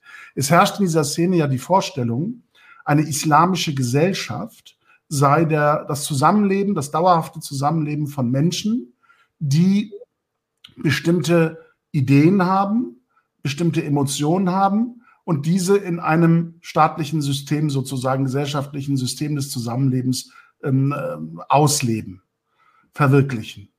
Und ihre Rhetorik äh, fokussiert sich darauf, dass diese Ideen und Emotionen muslimisch sein sollen oder islamisch sein sollen, wenn wir von äh, Muslimen in dieser Gesellschaft äh, reden, und dass das System äh, kollidiert mit diesen Ideen und Emotionen der Muslime. Das heißt, wir leben, um dieses Weltbild auf Deutschland zu projizieren, wir leben als Muslime, die, und das ist ja die unausgesprochene Idealisierung dahinter, alle die gleichen Ideen haben und alle die gleichen Emotionen haben auf Reaktion zu diesen Ideen. Also zum Beispiel, wie eine Frau gekleidet sein soll, äh, was in Geschäften frei verkäuflich sein soll oder nicht, was wir essen, trinken, wie wir uns anziehen, wie wir uns verhalten, wie wir aufstehen morgens, das Haus verlassen, zur Arbeit gehen, etc. Das ist ja verziert mit vielen, vielen, vielen äh, vermeintlich religiösen Äußerlichkeiten. Und alle Muslime, das ist die Vorstellung, leben nach all diesen gleichen Ideen und haben die gleichen Emotionen auf diese Ideen. Und warum wir nicht an dieser Gesellschaft uns beteiligen dürfen, sie nicht unterstützen dürfen, ist die Argumentation, dass das System, nämlich die säkulare Demokratie, der säkulare Nationalstaat, nicht auf islamischen Grundsätzen errichtet ist und gebaut ist und funktioniert. Deshalb ist es dysfunktional. Unsere Ideen und Emotionen als Muslime kollidieren mit diesem System, das auch noch uns gegenüber so feindlich gesinnt ist, dass es uns wegführen will vom Islam. Das ist die Erklärung, warum wir uns hier an Demokratie und so weiter nicht beteiligen sollen in dieser Szene. Jetzt ist das Faszinierende daran, ja, wie funktioniert denn eine islamische Gesellschaft? Und die muslimisch geprägten Gesellschaften, sind das vorbildliche islamische Gesellschaften?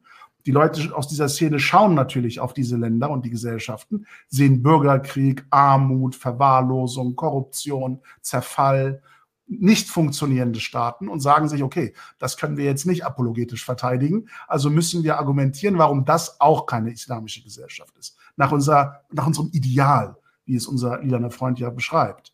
Und jetzt kommt das Interessante an der Argumentation. In den muslimisch geprägten Gesellschaften sind die Ideen und Emotionen der Menschen natürlich muslimisch geprägt, weil sie mehrheitlich muslimisch sind.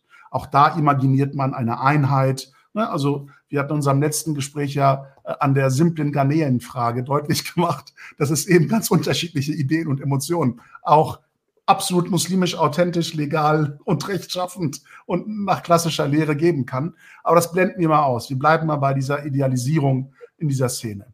Also in den muslimisch geprägten Gesellschaften haben alle Menschen die gleichen muslimischen Ideen, die gleichen muslimischen Emotionen, wie sie zusammenleben wollen. Warum gelingt das dort auch nicht? Warum ist es dort keine islamische Gesellschaft nach dieser Vorstellung?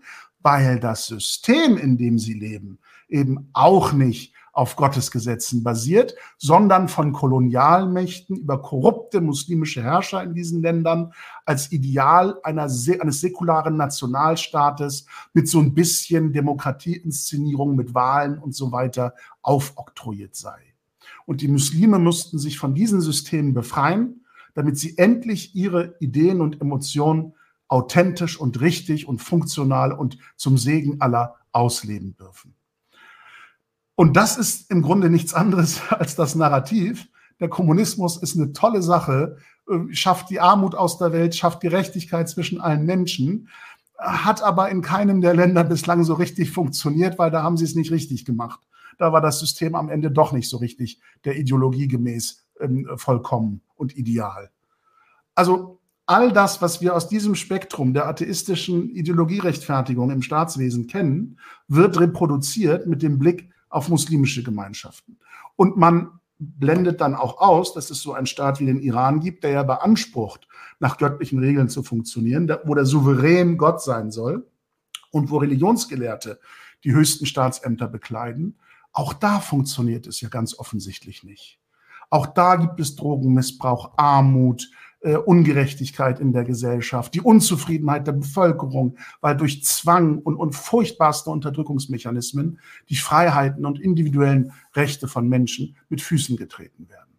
Und das, liebe Leute, ist offensichtlich äh, keine funktionierende islamische Gesellschaft. Also, wie soll man diese Utopie einer islamischen Gesellschaft aufrechterhalten, wenn nur nach der äußeren Form des Staatswesens argumentiert wird in Bezug auf islamische Gesellschaften. Und das kollidiert mit einer Statistik, ich weiß jetzt nicht, welche äh, Organisation die immer regelmäßig hervorbringt, eine Übersicht, in welchen Staaten das Zusammenleben am meisten die Vorstellung eines islamischen Ideals umsetzt. Also Gerechtigkeit. Der, der Scharia-Barometer. Ja, ja, so, so wenig wie möglich Armut, kaum Korruption, ähm, Freiheitsrechte und so weiter und so fort. Und da finden sich in den ersten 20, 30, 40 Nationen keine einzige sogenannte muslimisch geprägte Gesellschaft. Also geht es darum, dass ich mit Floskeln wie säkular und liberal und demokratisch Systeme stigmatisiere und abwerte und vermeintlich ein Ideal formuliere, das ich muslimisch verziere, ohne zu schauen, was am Ende faktisch für die Menschen dabei herausspringt. Geht es darum? Oder geht es darum zu fragen, wie kann ich, wenn meine Existenz in dieser Gesellschaft kein Irrtum Gottes, kein Irrtum des Schicksals sein soll, wie kann ich als Muslim einen Beitrag dafür, dazu leisten, dass diese Gesellschaft für alle so gut wie möglich funktioniert? Und interessanterweise, und damit schließe ich meine Gedanken und, und überlasse dir das Schlusswort, ähm, eines dieser Sätze, als bei dieser Hamburger Demo ähm, die Veranstalter mit dem Mikro durchs Publikum nochmal laufen, durch die Demonstranten laufen, wo alle im Grunde mit ihrer Stellungnahme deutlich machen, wie aufgewühlt sie sind von dieser Inszenierung. Äh, da sagte eine, äh, wir haben heute gezeigt, dass man uns nicht reinlegen kann mit der Meinungsfreiheit, dass man uns nicht täuschen kann mit der Meinungsfreiheit. Das haben wir unseren Feinden gezeigt. So sinngemäß ist das Zitat. Die individuelle Freiheit, sagen zu können, was man denkt, was man glaubt, wird als Gegensatz zu einer islamischen Lebensführung zitiert. Und ich weiß nicht, aus welchen Quellen sich diese Gedanken speisen, aber ganz offensichtlich ähm, scheint es da ähm, ein, ein Missverständnis zu geben, warum Freiheit für Muslime etwas Schlechtes sein soll. Weil nämlich die individuelle Freiheit dem idealen Wunschbild, alle sollen die gleichen Ideen, die gleichen Emotionen haben, diametral zuwiderläuft. Also kann das, was als islamische Gesellschaft idealisiert wird, nur funktionieren, wenn ich die Individuen größtmöglich ihrer Freiheit beraube. Und was daran soll bitte göttlichen Segen haben? Das frage ich mich. Ja, also du, du hast ja schon sehr viele wichtige Punkte genannt. Vielleicht noch eine kleine Ergänzung. Ähm, diese oberflächliche Zuschreibung, was du ja so genannt hast, man, man hängt sich, also quasi, man baut eine Mauer auf, sobald man säkular hört, Demokratie, ähm, Verfassung, alles, was halt nicht eben islamisch ähm, angestrichen ist oder islamisch begründet angestrichen ist, hängt man sich an diesen oberflächlichen Zuschreibungen auf und lässt sich gar nicht mehr auf die Inhalte ein. Das heißt, wenn wir jetzt zum Beispiel davon, also es gibt Gelehrte, muslimische Gelehrte auch, ja, gibt es auch, die davon sprechen, dass die ähm, säkulare Verfassungsordnung der meisten westlichen Länder, und deswegen kommt ja eben dieses Ranking, was du da genannt hast, zustande, eine Entfaltungsmöglichkeit gewährleistet für religiöse Gemeinschaften, die so in muslimischen Ländern einfach nicht vorzufinden sind. Deswegen finden auch diese ganzen Akteure vermehrt auch hier statt, in Deutschland. Ich habe letztens ein Video von einem Prediger, einem sehr bekannten salafistischen Prediger gesehen, der einfach zu dem Eingeständnis gekommen ist, weil wir, wir bekommen ja gerade mit, was in Saudi-Arabien passiert. Und Moment bin Salman dreht gerade den Geldhahn der wahhabitischen äh, Dawa-Szene zu und ein Gelehrter nach dem anderen wird eingesperrt. Und jetzt spüren diese Menschen mal, was, was passiert, wenn man eben dem eigenen Herrscher widerspricht. Und ähm, er hatte dann das, das, ähm, die Einsicht, was ja eigentlich erstmal eine gute Eigenschaft ist, zu sagen, Leute, wir müssen uns ein bisschen ändern, weil hier dürfen wir so rumlaufen mit der Kleidung und mit unseren äh, Vorträgen und werden nicht direkt weggesperrt. Für mich wäre es viel schöner, und vielleicht kann man ja den kommenden Fastenmonat dazu nutzen, wenn man mal wirklich auch Einsicht zeigt und sich selber eingesteht, das sind vielleicht Themen, die viel zu komplex und groß sind und wo ich mit der Beschäftigung an der Oberfläche einfach nicht weiterkomme.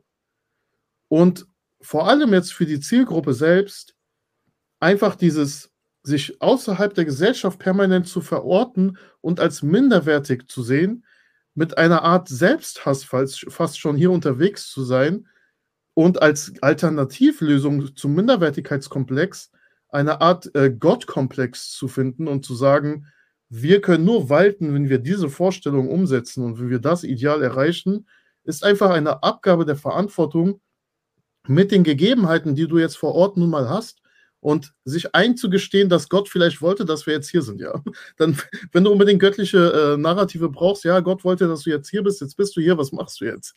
Willst du jetzt alle Menschen hassen? Nein, das kommt ja bestimmt nicht von Gott und den Propheten. Was ist die Alternative? Versuch dich mal zu beschäftigen mit dem, was hier vor Ort los ist. Und nicht aus einer Perspektive heraus, dass man immer fremd ist. Also das ist eben etwas, wo ich, ich weiß nicht, wie lange das noch dauern wird, weil ich glaube, die wenigsten dieser Menschen wollen auch irgendwie auswandern.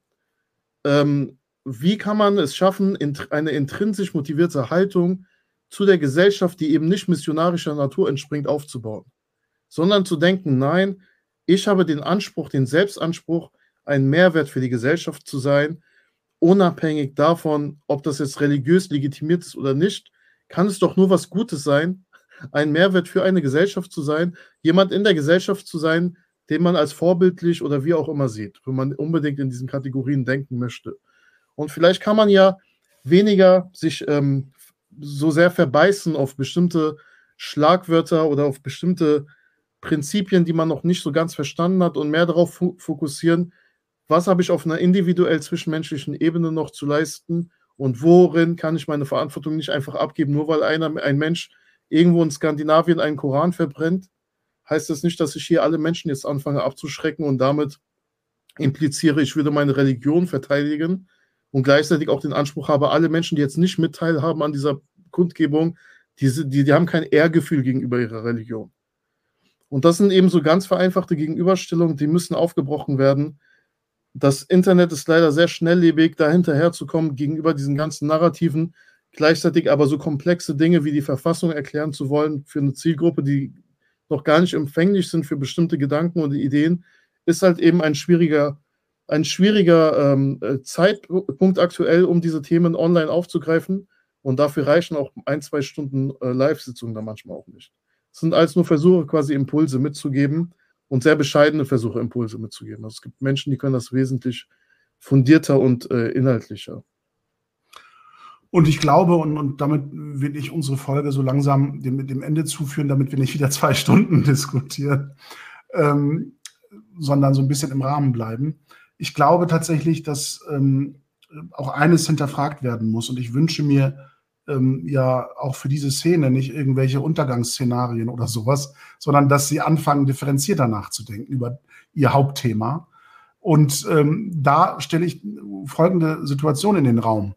Gerade die Demo hat uns doch gezeigt, dass unter Polizeischutz Menschen hier ihren Glauben, ihre Meinung, ihre Position, egal wie ästhetisch problematisch wir das finden persönlich, frei sind, kundzutun, auszuleben. Das sind Freiheiten, die in Gesellschaften, die man als islamisch imaginiert, idealerweise, ähm, nicht existieren sollen, weil dort jeder die gleichen Ideen, die gleichen Emotionen im gleichen System ausleben soll. Wir leben wiederum in einem System, das als nicht islamisch verpönt wird, aber allen Menschen in dieser Gesellschaft den größtmöglichen Raum an Freiheit einräumen will. Und diese Freiheiten sind nicht Gegner des Islam, sind nicht Gegner der Muslime und sind, stehen auch einer muslimischen Lebensführung nicht entgegen. Sie sind kein säkulares Werkzeug, mit dem man Muslime vom Islam wegbringen will. Jetzt sagt ihr ja, okay, das ist jetzt eine These von Herrn Keimann, äh, der posaunt das einfach so raus.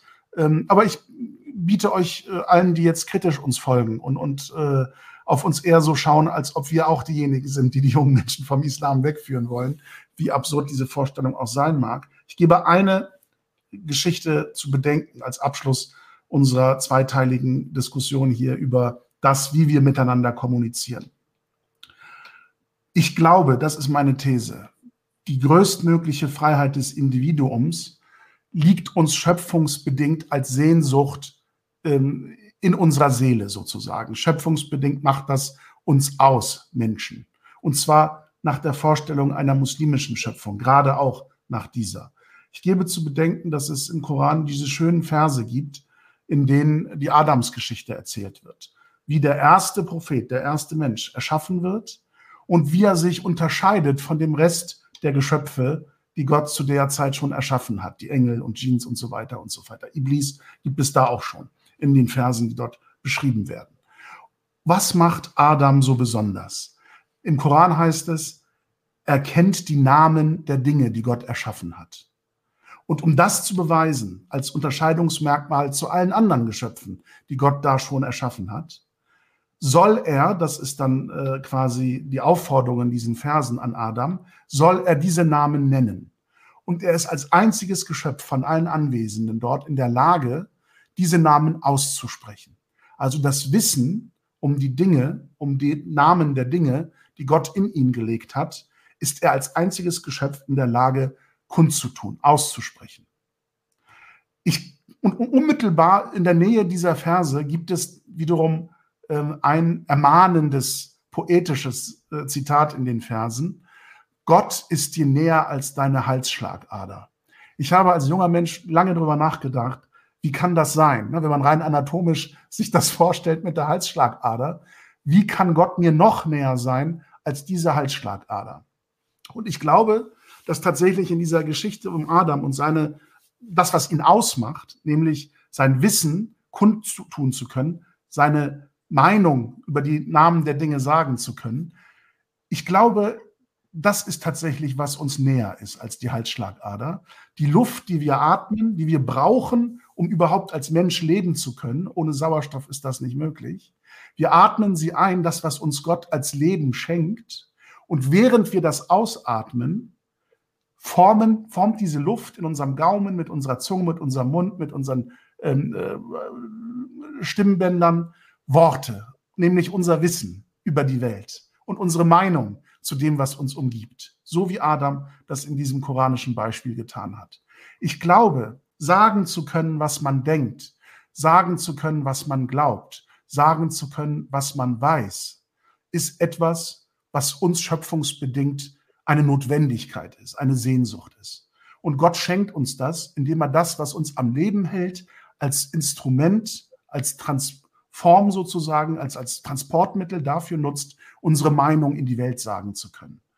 Und egal, ob diese Meinungen Widerspruch ernten, im Streit mit anderen sind, ob sie uns im ersten Moment islamisch vorkommen oder nicht, ob sie uns als Muslime provozieren oder nicht, das liegt schöpfungsbedingt in jedem Menschen. Wenn wir davon ausgehen, dass jeder Mensch Gott erschaffen ist, ist auch sein Anspruch, sagen zu können, was er denkt und weiß, etwas, was Gott ihm mitgegeben hat. Und ich glaube deshalb, dass Meinungsfreiheit nicht etwas ist, was unserem Glauben zuwiderläuft und entgegensteht, sondern es ist die für mich im Koran beschriebene erste Situation eines Gottesdienstes, in dem man das befolgt, Adam das befolgt, was Gott ihm, was Gott ihm aufträgt, wozu er ihn auffordert, zu sagen, was er weiß. Und das würde ich gerne viel intensiver diskutiert sehen in dieser Online-Influencer-Prediger-Szene, als äh, die Frage, ob so und so viel Menge an Speichel beim Runterschlucken das Fasten bricht oder nicht, wenn wir schon kurz vor Ramadan stehen. Das war jetzt eine etwas längere Ausführung. Ich äh, will mein Versprechen äh, aufrechterhalten und dir, Navid, das letzte Wort, äh, das Schlusswort überlassen. Du kannst gern noch mal einen Gedanken formulieren, der dir wichtig ist. Mir war diese äh, quasi dieser Bezug von Freiheit zum Islam sehr wichtig, weil das viele, viele Muslime ausblenden und die Freiheiten, die wir hier in dieser Gesellschaft genießen, als eine Verführung weg vom Islam wahrnehmen. Ich glaube, dass das genau das Gegenteil ist. Unsere Beteiligung an den Freiheiten in dieser Gesellschaft. Und zwar für alle, so wie sie sich frei bewegen und leben wollen, auch wenn das unseren Glaubensvorschriften ähm, zuwider äh, ist manchmal oder entgegensteht, äh, müssen wir uns vor Augen halten, dass das, was für uns verbindlich ist als Muslime, was wir mit unserem Glaubensbekenntnis akzeptieren, nicht für andere verbindlich ist, die dieses Bekenntnis nicht teilen sondern dass sie andere Freiheiten haben, die sie in dieser Gesellschaft genauso ausleben dürfen. Und wir müssten sie schützen vor Übergriffen ähm, anderer Menschen, die diese Freiheiten ähm, äh, einschränken wollen. Das ist nämlich das, was das Idealbild des Muslim ist, dass kein anderer von der Zunge oder von der Hand eines Muslims Schaden zu, zu befürchten hat. Das sind die Ideale, nach denen, glaube ich, ein Zusammenleben in einer vielfältigen Gesellschaft funktionieren kann die man nicht unbedingt als islamisch apostrophieren muss, nur weil sie eine andere Aussprache hat oder eine andere Phonetik hat, die uns ähm, komisch vorkommt. Bitte, Navid, du hast das letzte Wort. Ja, vielen Dank für diese äh, wunderschönen Gedanken nochmal, die du geteilt hast. Ich kann da jetzt durch den Impuls, den du gegeben hast, nur noch ergänzen, dass diese, ähm, die Meinungsfreiheit, von der du sprichst, einer der höchsten Güter auch für jeden einzelnen Muslim sein sollte. Und dass auf der anderen Seite Akteure, die sich ganz dekadent eben anmaßen, zu sagen, das ist die festgedachte Lehre oder Tradition des Propheten oder Gottes, sich in erster Linie lieber selbst hinterfragen sollten, wenn dann freie Meinungen ihre konstruierte Traditionen herausfordern und nicht impulsartig reagieren und sagen, du bist ein Feind Gottes, du bist ein Feind unserer Religion, weil du stellst dir Fragen, die Gott beleidigen. Dabei sind das einfach nur erstmal Gedanken. Und man muss einfach ganz fair und wenn man sich historisch Gesellschaften betrachtet, auch zugeben, dass es natürlich in der Vergangenheit, gerade wenn man an Nordafrika denkt, gab es muslimische Theologinnen, Gelehrtinnen, die die Gesellschaftsformen herausgefordert haben. Das waren die ersten Impulse. Und jetzt leben wir nun mal in, in einer Gesellschaftsform, die uns Gott sei Dank schützt, in unserer, also die unsere Meinungsfreiheit schützt. Das heißt, die Gegebenheiten sind nochmal anders und die Herausforderungen werden auch andere sein. Und auf diese Herausforderungen mit mittelalterlichen Texten antworten zu wollen, wird nur zu Reibungen führen. Und sich, sich einreden zu wollen, man muss das jetzt wie eine Bastion verteidigen, nein. Gott wird seine Religion, Gott hat seine Religion offenbart und kann, wenn er möchte, seine Religion äh, verteidigen, wie er möchte. Ob es jetzt durch jemanden aus, der, aus den eigenen gedachten Reihen ist oder aus einer anderen Reihe, die Religion besteht, ja. Die, wenn du ein gläubiger Mensch bist, dann brauchst du jetzt nicht an, anzufangen und dir Gedanken zu machen, wie können wir diese Umma retten, ja. Was sind so, das sind alles so, so, so selbstgespinnte äh, Konstrukte.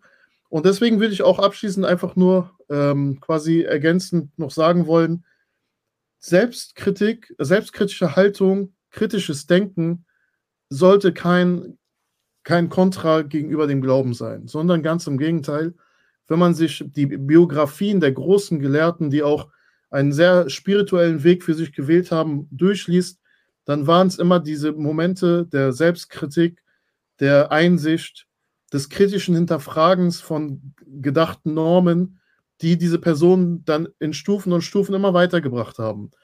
Ansonsten verharrt man eben in einem Konstrukt und man denkt, das Verteidigen dieses Konstruktes ist eben das göttliche Ziel des Lebens und ähm, ist auch das im Endergebnis, was Gott von uns möchte, unabhängig davon, wie Raum und Zeit sich gerade verändert und in welcher Zeit man sich gesellschaftlich befindet und was früher war und was heute ist und morgen sein wird. Also alles so nicht von Gott bestimmte Dinge, die aber göttlich gedacht werden. Deswegen kann ich mich nur anschließen. Danke, dass du auch nochmal die Möglichkeit gegeben hast, ähm, dass man hier dieses Gespräch führen konnte. Ähm, hat mich auf jeden Fall beim letzten Mal sehr gefreut, auch mit den ganzen Rückmeldungen. Ich habe hier noch einen nett gemeinten Kommentar gelesen. Ich versuche kein guter Mensch zu sein. Das dürfen die Prediger. Ähm, wir sind einfach nur ganz, ganz normale Menschen, die bescheiden versuchen, hier ihre Gedanken miteinander auszutauschen. Und dafür danke ich dir sehr herzlich, auch jetzt in dem zweiten Teil. Man möge es uns nachsehen, wenn unsere Unvollkommenheit wieder dazu geführt hat, äh, dass wir ein bisschen zeitlich überzogen haben oder vielleicht nicht in jeder äh, Äußerung von Gedanken das Thema ähm, quasi zentral getroffen haben, über das wir reden wollen. Aber es ist tatsächlich etwas, das unterschiedlichste Ebenen unseres Zusammenlebens berührt und auf die wollten wir eingehen. Und ich ähm, glaube und hoffe, dass das eine sinnvolle Ergänzung war zum ersten Teil unseres Gespräches mit der Erweiterung der Thematik auf die Weltbilder, die in unserer Community zirkulieren und die Verortung von Muslimen innerhalb dieser Weltbilder. Äh, damit ist das Thema natürlich nicht erschöpfend ausdiskutiert. Ähm, alle sind berufen, das äh, an eigener Stelle in eigenen Kreisen fortzusetzen. Und wir freuen uns, äh, die Ergebnisse zu hören wenn ihr sie uns im Kommentarbereich oder in den Reaktionen auf die Alhambra-Formate mitteilt. Das sind für uns auch mal wieder neue Ansätze und Ideen und Anregungen für unsere Gesprächsthemen. Herzlichen Dank an das Publikum und herzlichen Dank auch dir, Navid, nochmal für deine Geduld und Zeit und die wichtigen Gedanken, die du mit uns geteilt hast. Wir verabschieden uns mit dem unbequemen Gespräch in den bevorstehenden Ramadan. Für alle, die fasten können und wollen, wünsche ich eine segensreiche Fastenzeit. Für alle, die nicht können oder nicht wollen, wünsche ich ebenso eine schöne Zeit und vielleicht äh, ausgiebigeren Kontakt zu Muslimen, die fasten, mit denen man vielleicht zusammen das Fastenbrechen begehen kann, um in dieser Gemeinschaft bei einem gebrochenen Brot, bei einer geteilten Suppe vielleicht nochmal intensiver ins Gespräch zu kommen und sich auszutauschen über die Gedanken und die äh, Ideen, die wir heute versucht haben äh, zu diskutieren. Herzlichen Dank und bis zum nächsten unbequemen Gespräch. Auf Wiederschauen und Wiederhören.